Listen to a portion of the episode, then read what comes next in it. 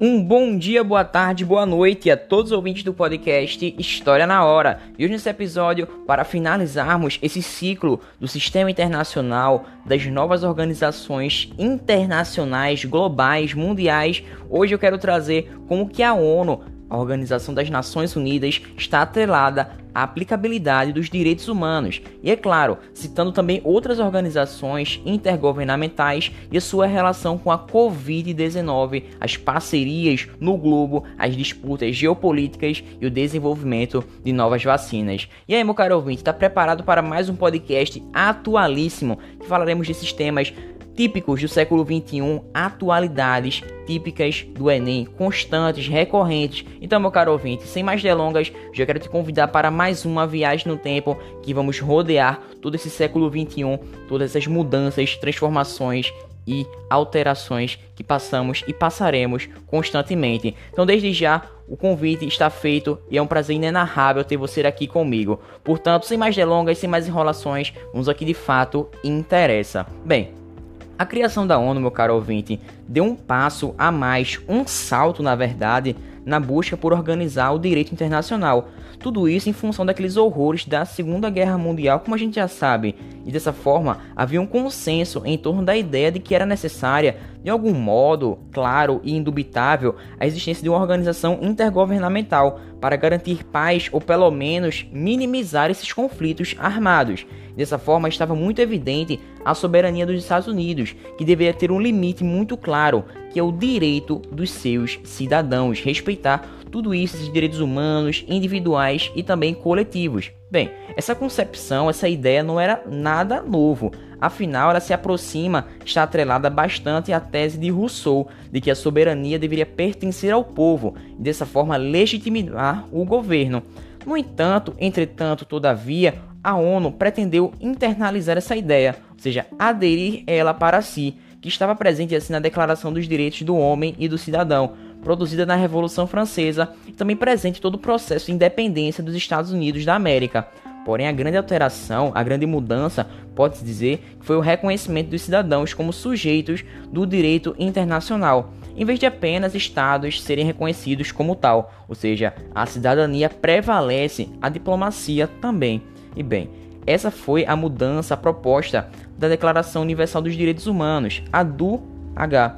E dessa forma, em 1948, isso foi posto em prática, justamente a aplicabilidade de todo esse processo da Declaração dos Direitos Humanos Universais. E muito além do que está previsto na declaração, ainda não é realidade em grande parte dos países do mundo, já que ela é composta por 30 artigos focados principalmente no direito à liberdade e à proteção, além do acesso às condições dignas de vida, de saúde e de proteção.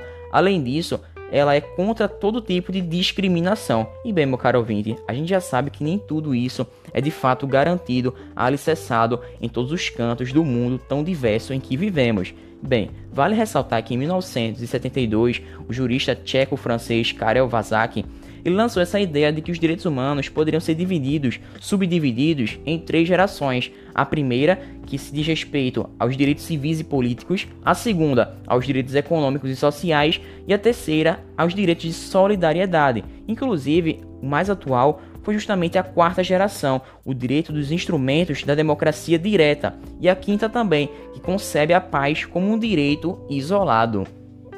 Bem, meu caro ouvinte, mas não somente é a ONU que existe como organização intergovernamental, já que ao longo do século XX diversas outras organizações supranacionais foram criadas, em geral com um caráter mais limitado do que a ONU, porque esta é a mais abrangente, tendo assim o número de países membros menor com relação a ela. Bem, meu caro ouvinte, podemos citar a Organização Mundial do Comércio, a OMC, que em 1995 substituiu o Acordo Geral das Tarifas e Comércio, o GATT, que foi criado em 1947, e atualmente ele abrange a grande maioria dos países e tem como objetivo promover o livre comércio, promovendo assim alguma integração econômica, cultural e também auxílio entre os países, e costuma sofrer críticas por pressionar os países a abrir as fronteiras comerciais, fato que não é abrangido, não é aceito por todos os membros, já que pode ferir inclusive a soberania nacional. Bem, Em segundo âmbito, temos a Organização para a Cooperação e Desenvolvimento Econômico, a OCDE, que em 1961 substituiu a Organização Europeia para a Cooperação e Desenvolvimento. Bem, a OCDE passou a incorporar ter como membros países não europeus e costuma ser chamada o Clube dos Ricos, já que a maioria de seus membros são países muito desenvolvidos industrialmente. Além disso, temos o grupo do 7, o grupo G7, que corresponde aos sete países mais ricos do mundo, que não é organização formal, sendo apenas um fórum para debates, reuniões, acordos, e quando as primeiras reuniões foram realizadas para discutir essas questões econômicas políticas nos anos de 1970, os sete países mais ricos eram Estados Unidos, Canadá, Reino Unido, França, Japão, Itália e Alemanha. E mesmo não sendo países ricos atualmente, eles continuam, permanecem formando, constituindo o G7. Porém, entre 1997 e 2014, a Rússia também entregou, integrou o grupo, formando o G8, porém atualmente ela não faz mais parte. Bem, o G20 corresponde ao grupo das 20 maiores economias globais, e assim como o G7, o G20 não é uma organização formal, já que o grupo se reúne desde 1999 englobando 19 países mais a União Europeia, esta é feita por 28 membros, e dessa forma o G20 surgiu quando houve o reconhecimento de que os problemas da economia mundial não poderiam ser discutidos, debatidos apenas no âmbito do G7. Era necessário assim incorporar novos países de relevância econômica que estavam emergindo, inclusive o Brasil, a China e a Índia e esses e outros grupos e organizações objetivam a defesa dos interesses econômicos e políticos dos seus países membros, e de certa forma procuram assim compensar aquelas limitações da ONU que não tem como ser o único órgão de defesa desses interesses fundamentais para a criação de toda essa cultura nos países, dessa segurança, proteção, garantia dos direitos econômicos e coletivos. Mas é claro, meu caro ouvinte, citando a ONU, eu não posso deixar de caracterizar a OMS, que foi tão importante no combate à pandemia da Covid-19, e ela constitui um dos exemplos mais recentes da importância do sistema de relações internacionais, já que a OMS surgiu com o objetivo de procurar garantir condições de vida saudáveis em âmbito mundial. E desde sua fundação, ela contribuiu, ajudou com a defesa da saúde, organizando assim e liderando parceiros nas respostas nesse âmbito da saúde, articulando assim centros de pesquisa localizados em diferentes regiões do mundo, reunindo dados globais para trazer respostas e definir, resolver procedimentos a serem adotados em questões sanitárias, como por exemplo nas normas de tratamento e avaliação da eficácia de novos medicamentos. E é por isso que, embora não tenha poder de decisão sobre os estados, a OMS tem uma grande influência sobre os 194 países membros da organização, no qual se refere a todo esse processo de responsabilidade mútua, transparência e informação que é compartilhada no âmbito da saúde. E todo esse papel tem sido fundamental esse nesse contexto da pandemia da Covid-19 já que o vírus, que é hoje conhecido como SARS-CoV-2, ele foi identificado em 2019 na cidade de Wuhan, a capital da província chinesa Hubei.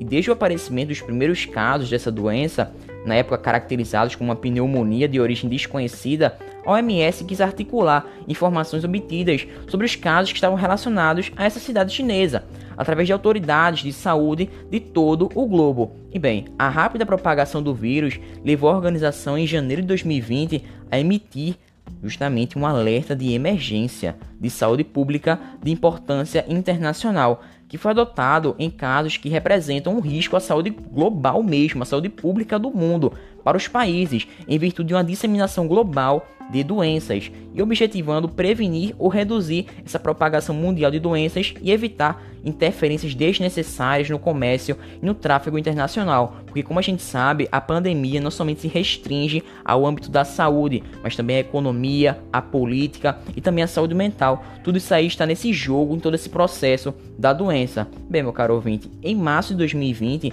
considerando os níveis alarmantes de propagação da Covid, a OMS acabou declarando um estado de pandemia global, que é caracterizado por uma ampla distribuição geográfica da doença, que era então encontrada em diversas regiões do globo. Bem, nessa ocasião, o diretor-geral da OMS, Tedros Adhanom ele convocou todos os países a tomarem medidas imediatas e contundentes para solucionar e prevenir essas infecções, salvando vidas, minimizando os impactos sociais e econômicos que vieram dessa doença, além de fazer recomendações para dar apoio aos países através de sistemas de saúde mais fracos, que eram necessários ser aperfeiçoados. É claro, meu caro ouvinte, através disso acelerando o desenvolvimento de vacinas, combatendo rumores, desinformação, compartilhando dados, conhecimentos verídicos e experiências com a OMS e com o globo, de modo que houvesse um amplo espírito de solidariedade e cooperação entre os indivíduos e a coletividade, justamente dessa nossa aldeia global.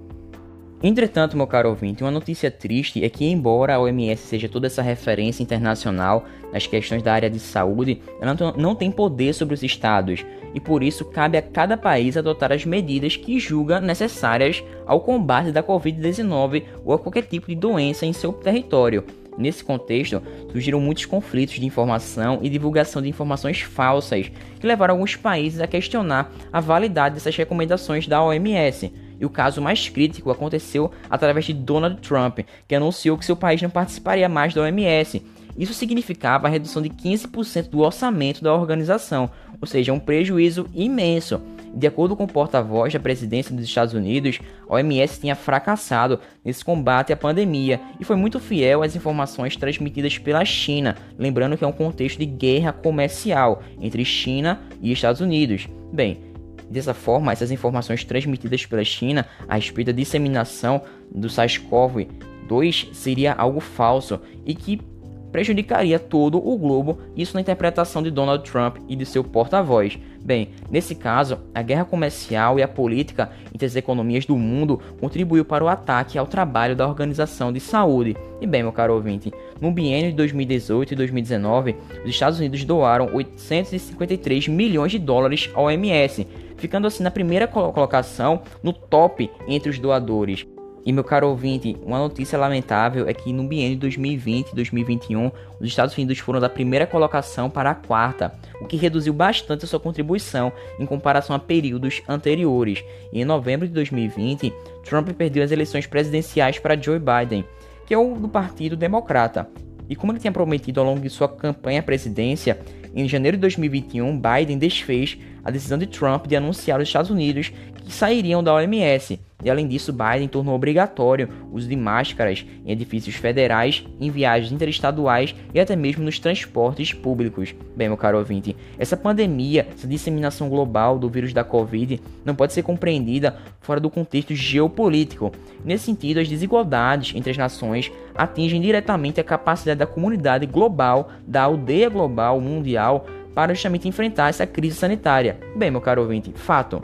Isso é fato. Como se trata de uma doença provocada por um vírus, a vacina é a única medida sanitária eficaz a longo prazo. Bem, portanto, facilitar o acesso à produção, compra de vacina, mesmo que na grande consideração de renda em poucas empresas e nações, foi uma questão emergencial no contexto de pandemia. Inclusive, uma das soluções em pauta em 2021 foi a quebra ou a suspensão de patentes das vacinas que já eram existentes, ou seja, aquelas que já foram aprovadas pela OMS para uso emergencial. E ao suspender a patente de uma vacina, qualquer país do globo tem acesso ao seu modo de produção, ou seja, ao reconhecimento necessário ao conhecimento voltado para a fabricação dela.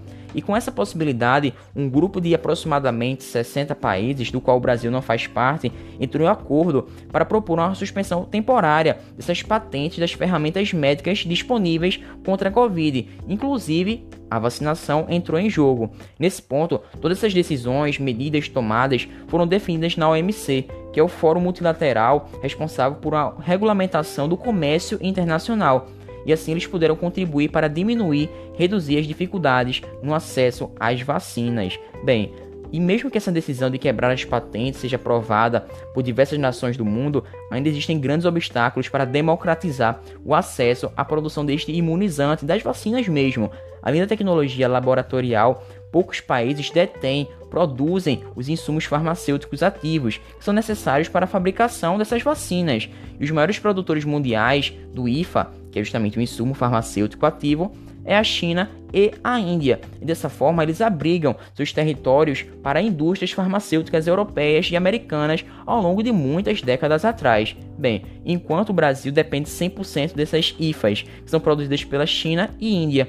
Os países da União Europeia importam 80% das IFAs utilizados na Europa dos países asiáticos, ou seja, existe uma dependência com relação aos gigantes asiáticos que não se restringe somente aos países em desenvolvimento, mas também interfere radicalmente diretamente na produção de vacina nesses países. E podemos perceber, meu caro ouvinte, que esse cenário global, marcado por incertezas, coisas que não podemos prever no campo social, econômico e político, também se estabeleceu com a pandemia da Covid-19. E a partir disso, ela foi responsável por destacar da ênfase a essa importância e a atualidade do sistema internacional moderno, em que esses países, sejam desenvolvidos ou até mesmo em desenvolvimento emergentes, estão profundamente ligados por toda essa relação de continuidade justamente estabelecida no contexto internacional. Dessa forma, agir com solidariedade é cuidar do globo, cuidar da nossa terra mesmo. Então, meu caro ouvinte, esse foi o nosso podcast. Muito obrigado pela sua participação. Espero do meu coração que você tenha gostado. Então, fiquem com Deus. Até uma próxima. Muito obrigado, pois no próximo podcast já vamos citar como que tudo se desenrolou no Império Brasileiro. Será que existem relações com a sociologia, surgimento da nova ciência? com Auguste Comte, os novos sociólogos, a tríade sociológica? Bem, as relações vamos ver nos podcasts posteriores. Então, desde já, muito obrigado, até uma próxima, valeu, falou!